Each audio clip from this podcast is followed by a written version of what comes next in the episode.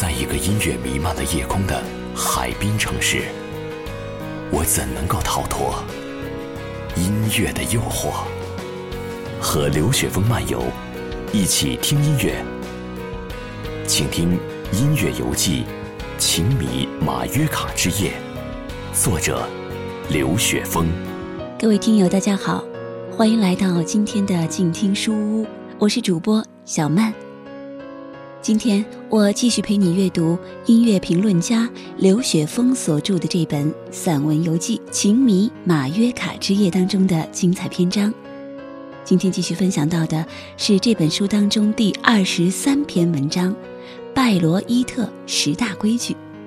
前几期的节目当中，我们分享了几条规矩之后，想必你的感觉和我一样，还真是挺奇特、挺高雅、挺特别的。那么这十条规矩当中，剩下的那些规矩到底又是什么样的内容呢？好，我们接下来就继续跟随刘雪峰的脚步去感受一下吧。规矩七：除了大节目册之外，还要买当场演出的小节目单。拜罗伊特节日剧院。在每个演出季都要印刷一个内容与装潢都十分考究的大节目册，售价二十五欧元。这里面除了有本季制作的每部戏的大量彩色剧照和演职员头像简历，最占篇幅的是让人摸不着头脑的关于瓦格纳戏剧最深奥的研究论文。今年的论文竟然是在北欧某国考古发掘出尼伯龙根族的遗址。只看得我一头雾水。对于第一次光顾拜罗伊特的人来说，这部节目册充其量就是一个纪念品，里面甚至没有剧情简介。在开演前一个多小时的时候，我突然发现有一个窗口前排起了长队。近前一看，原来大家都在买两欧元一个的小节目单，但是他们每个人腋下都分明夹着大节目册呀。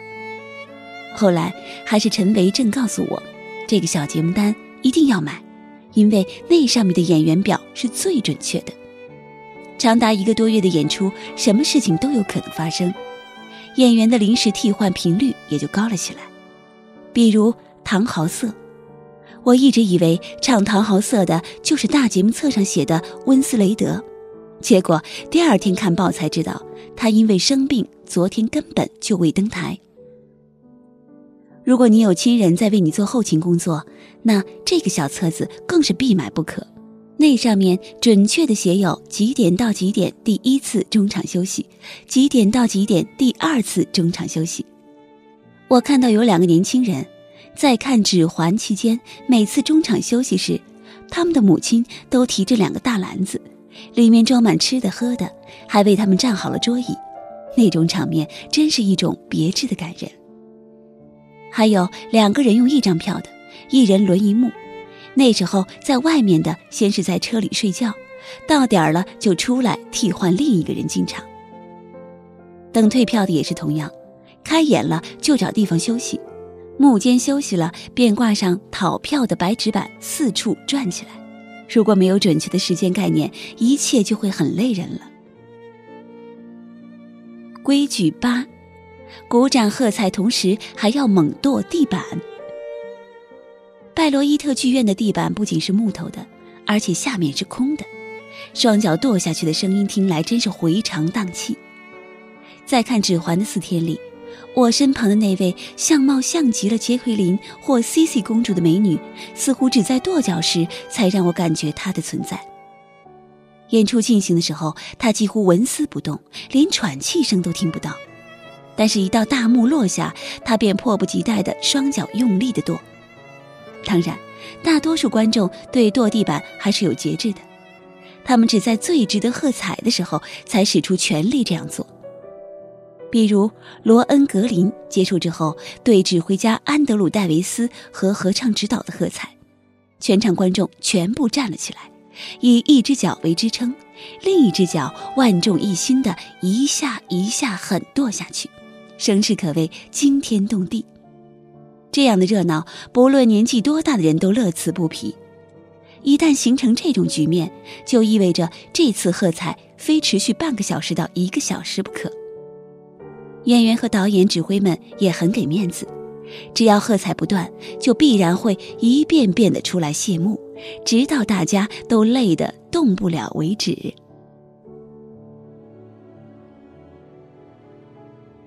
规矩九，千万别忘了准备靠背软垫儿。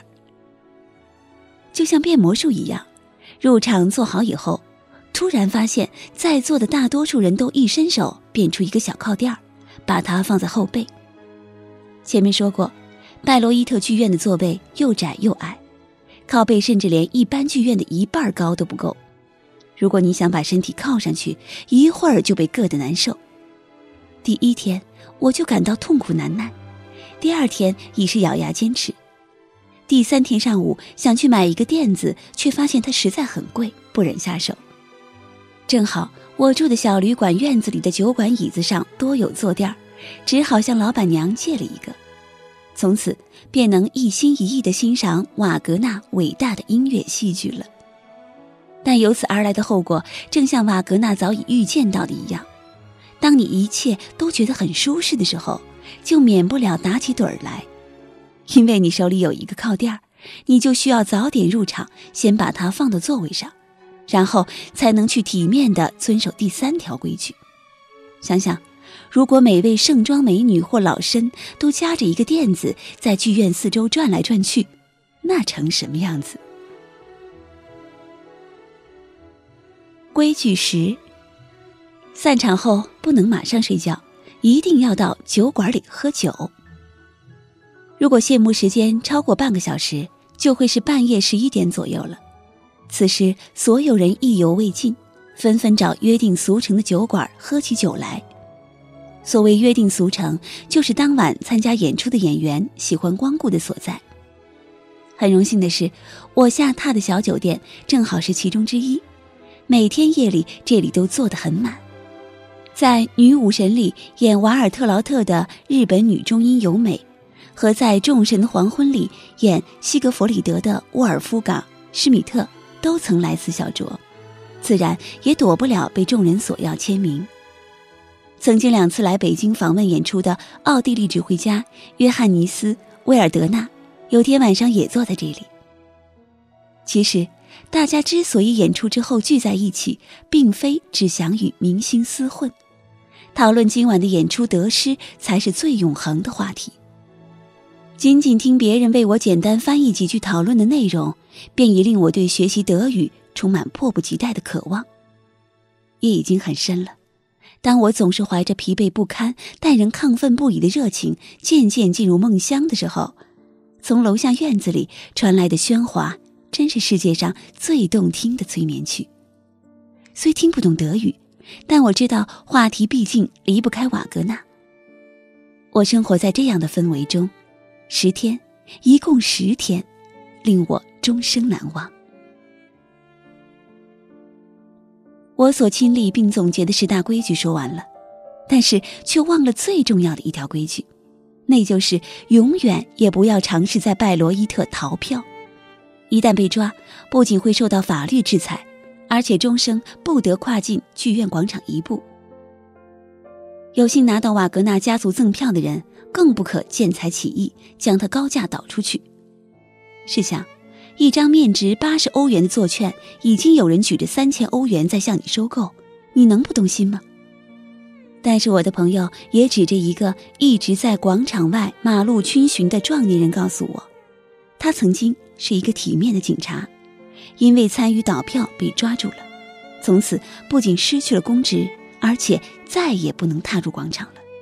现在他索性就以倒票为生，而他的生意也只有面对不知情的美国人或者日本人才有做成的可能。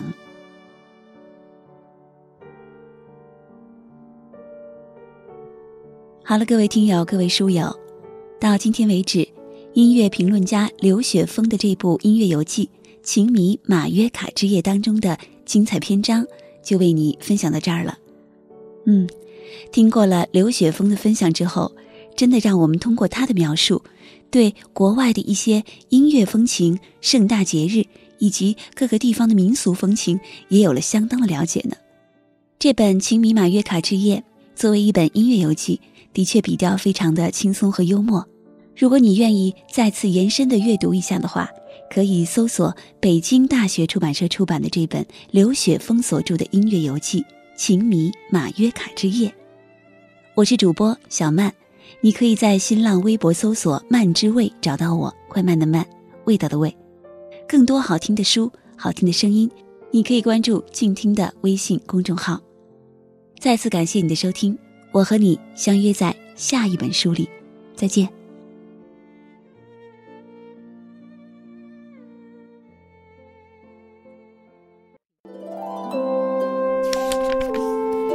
读书是我们了解世界的方法，也是我们每天最好的娱乐。每读一本书，都是一次修行。静听书屋，陪你在每一段向往阅读的路上。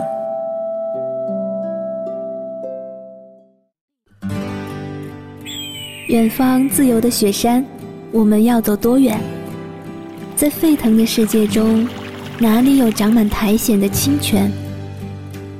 在一世枯荣的树下，你是否看过日落时金黄色的海？